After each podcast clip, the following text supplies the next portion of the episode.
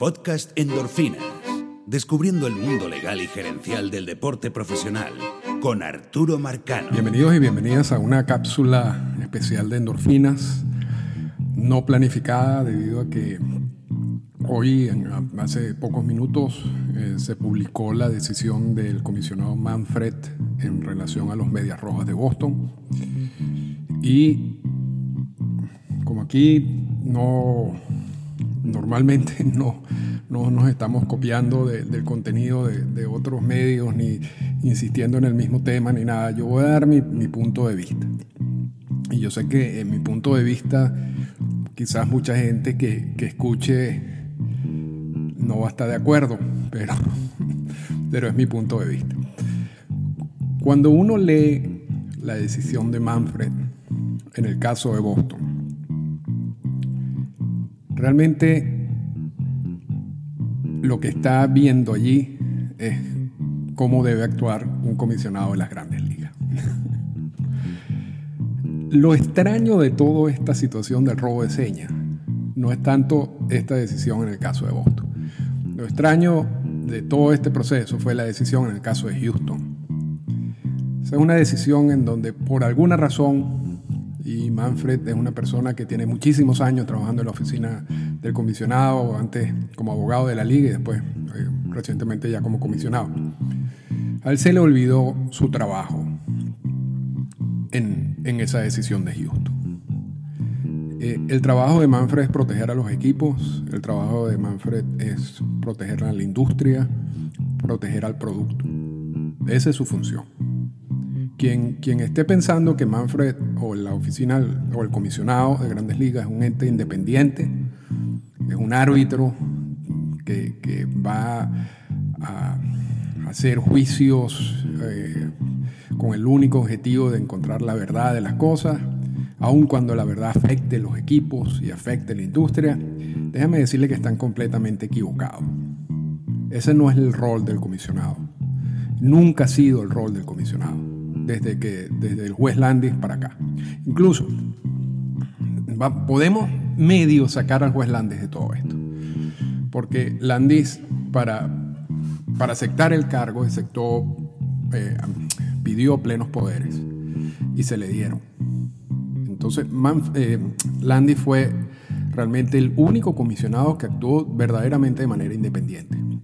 Una vez muere Landis, toda la estructura de, lo que hace un condicionado, de comisionado se, modifica y, y, se crea la figura que se ha mantenido así hasta ahora. Entonces, repito, cuando, cuando Manfred decide el caso de Houston, y yo leí la decisión, me pareció un poco, me sorprendió bastante la manera dura y, y, de verdad que honesta como, como esa investigación ocurrió, como se relatan los hechos en la decisión de Manfred. Todo, todo era, me generó mucha sorpresa hasta, hasta la decisión. Y ya en la decisión él sí tiene que salirse de lo que yo considero era la, la decisión más lógica y que era también afectar, aunque multa y ese tipo de cosas, pero afectar de una manera más fuerte a lo que era la organización en sí, a los Astros de Houston. Pero esa, esa, esa decisión mete a Manfred en problemas. Esa decisión mete a Manfred en problemas. Esa decisión eh, hace que el producto crea dudas sobre el producto, crea dudas sobre los resultados eh, de la Serie Mundial incluso. Luego de mucha presión, en una de esas entrevistas, Manfred habla muy mal del trofeo de la Serie Mundial, que se llama el trofeo del comisionado, y dice que él nunca pensó quitarle eso porque eso es un pedazo de metal. Todo eso es consecuencia de, de un proceso que por alguna razón a Manfred se le ocurrió que era necesario y que se salió de lo que son los lineamientos del cargo. Yo, yo, estoy seguro, yo sé que aquí la mayoría este, está en desacuerdo con el mensaje de lo que estoy diciendo. No pueden estar de desacuerdo con, con lo que es la, la, figura del comisionado porque eso es historia, ¿no? eso es un hecho. O sea, entonces, esa, esa decisión de Manfred en el caso de Houston fue sorpresiva desde muchos puntos de vista y generó demasiados problemas para MLB. Ahora tenemos la decisión en el caso de Boston. De nuevo,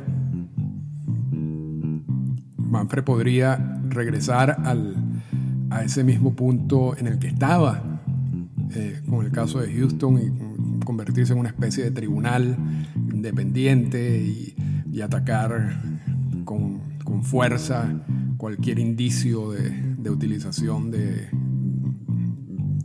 de, de, asuntos electrónicos, de implementos electrónicos para robar señas y todo ese tipo de cosas, generando dudas sobre la temporada de Boston, generando dudas sobre el producto, generando dudas sobre todo, atacando su propio producto. Eso lo ha podido volver a hacer, pero no lo hizo. ¿Qué es lo que hizo Manfred? Lo que hacen todos los comisionados. O sea, y, yo repito, entiendan que esa es su función. O sea, quien, quien me está escuchando ahorita y pensaba que los comisionados eran una figura independiente, bueno, déjame decirle, levántense, levántense. La decisión de Boston no me, no me sorprende para nada. Lo acabo, la acabo de leer completamente. Lees la decisión y no, no te lleva a ningún punto todo un sistema supuestamente de, robo de señas ejecutados por una persona que trabaja en las repeticiones sin conocimiento de nadie, sin conocimiento de nadie, eh, y entra en colaboración con algunos jugadores, pero en unas circunstancias muy particulares, solamente cuando había hombre en segunda y el, y el y la decisión dice, eso solamente ocurrió en 19% de las situaciones de juego. Y en ese 19% de las situaciones de juego, muy pocas veces eh, se dio ese, ese intercambio o, ese robo de señas. ¿Qué es lo que está buscando con eso? No afectar el producto. ¿Ok? No afectar la integridad del juego provocar demandas de gente que dice, bueno, pero ustedes no hicieron nada y yo aposté y, como lo estamos viendo, como lo hemos visto en el caso de Houston. Pero lo de las demandas es lo de menos. Lo más importante es que él no pueda tocar, atacar a su propio el producto y la integridad de la liga y la integridad, la integridad del juego. Como lo hizo en el caso de Houston por alguna razón que no se entiende. Yo no lo entiendo. Y esto son muchos muchas decisiones parecidas. Yo, yo, estoy acostumbrado a leer decisiones de, oficinas de comisionado porque es el área que quizás me guste más y, me he puesto a leer varias decisiones y son todas muy parecidas a la decisión de Boston. Son decisiones que no, no te dicen absolutamente nada. Es un, si se quiere, un, un juego allí de, para que la gente crea que hubo, se impartió justicia. Lo, vimos en el caso de los esteroides. Voy a citar otro caso. Pues. Voy, a, citar dos casos. Lo vimos en el caso de los esteroides. La, utilización de esteroides por muchos años era con la, con la bendición de los dueños de equipo.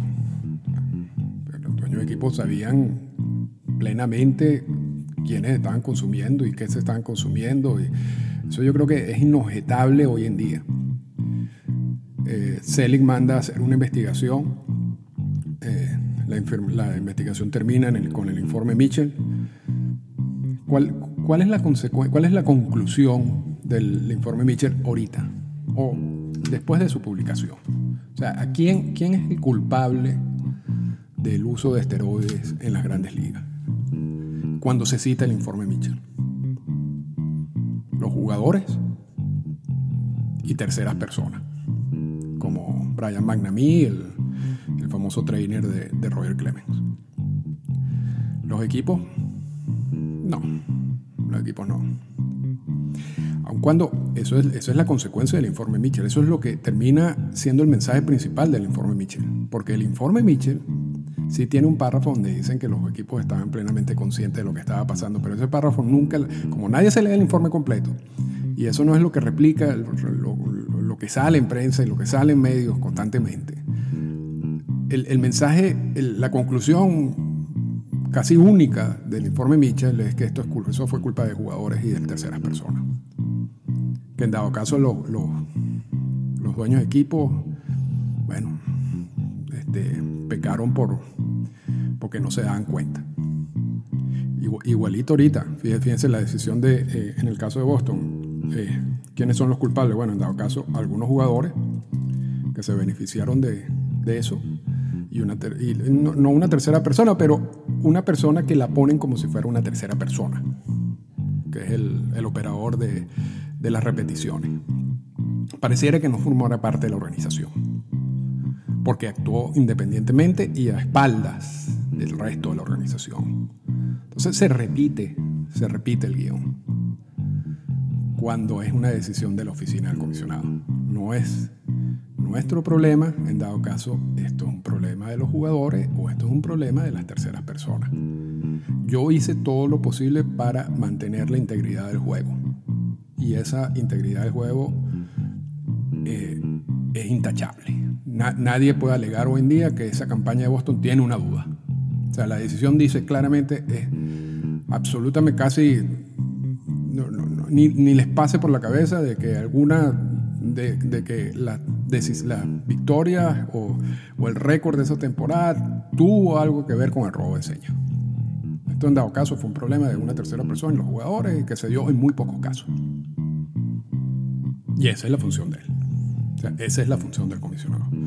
¿Ustedes estén de acuerdo o no? O si ustedes estaban pensando que iba a repetirse algo parecido a lo de los Astros de Houston, están completamente equivocados un error garrafal de Manfred, de los pocos errores como comisionado en su labor técnica, si se quiere, que ha cometido.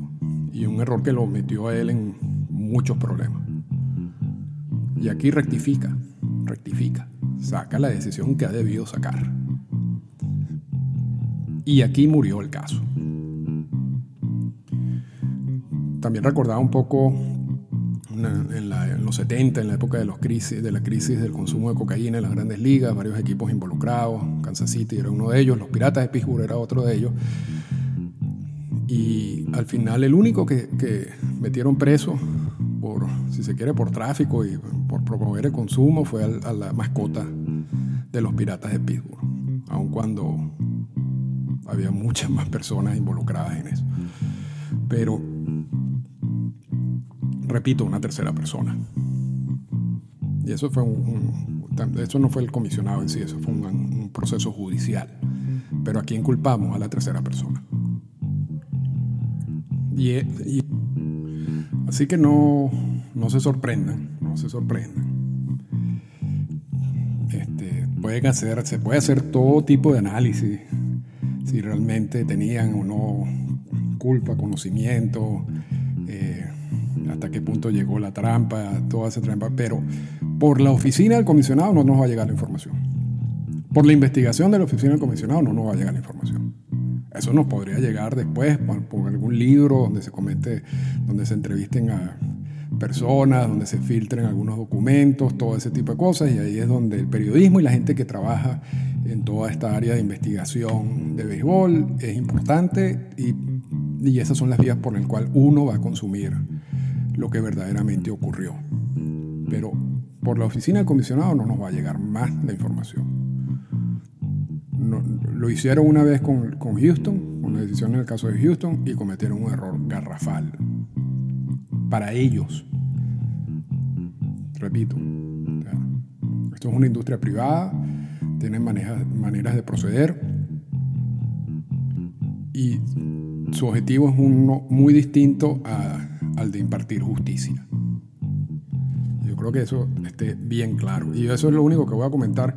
No quería, no quería leer la decisión, ni las conclusiones, ni nada de eso. A mí realmente la leí y terminé de leer la decisión y dije, aquí no hay nada que comentar.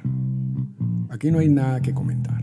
Aquí lo único que hay que comentar es que el comisionado está haciendo su trabajo como comisionado. Eso es lo único que hay que comentar. El resto es una información que no tiene para mí ningún tipo de importancia. Tan sencillo como eso. Voy a... Este, este, era una, este fue un episodio especial. Les recuerdo, el viernes vamos a rifar un libro, el libro de Selig, de Pot eh, sobre su vida, que sacó hace pocos meses. Sacaron una edición firmada por el mismo comisionado, es comisionado. Yo tengo uno de esos libros, lo voy a rifar el viernes. La única, el único requisito es que se vayan a las plataformas donde están escuchando el podcast y hay una parte en esas plataformas donde tú puedes evaluar el podcast. Puedes poner unas estrellitas si quieres y abajo de esas estrellitas o, siempre hay un espacio donde tú puedes poner un comentario sobre el podcast. Yo creo que hay una confusión en el podcast pasado porque me están mandando comentarios por Twitter y yo se los agradezco igual, igual están participando, no hay ningún problema. Pero realmente eso no es lo que yo estoy buscando. Lo que estoy buscando es que en esas plataformas donde se da el podcast, cuando ponen bastantes estos reviews o comentarios, eso permite que el podcast llegue a más gente. O sea, yo no lo estoy pidiendo para porque me gusta leer cosas positivas del, podcast. Se los agradezco a todos. Lo hago, lo hago principalmente porque eso permite que el podcast llegue a más personas. Entonces, entonces la, es fácil, solamente vayan, si lo escuchan en Apple Podcast, hay una parte donde uno puede evaluar el podcast y allí entonces está las estrellitas o está un comentario abajo. Escriban el comentario, pongan su nombre para yo poder saber. Yo voy a recolectar todos los comentarios de todas las plataformas y yo sé que, por ejemplo, Apple tiene Apple Canadá, Apple Estados Unidos, Apple España, Apple México, o sea, los, los dividen, entonces tengo que meterme en cada una de las plataformas para sacar los comentarios. Voy a poner todas las personas que escribieron comentarios en la plataforma y esos son los que van a competir por el libro.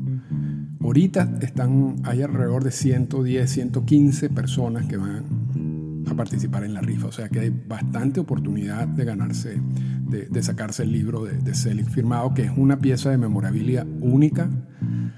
Eh, es la primera edición de ese libro, es firmada por el comisionado, es una edición que viene así, o sea, que es reconocida como una edición, edición firmada, por lo que el, valor que va a tener ese libro a la larga va a ser importante.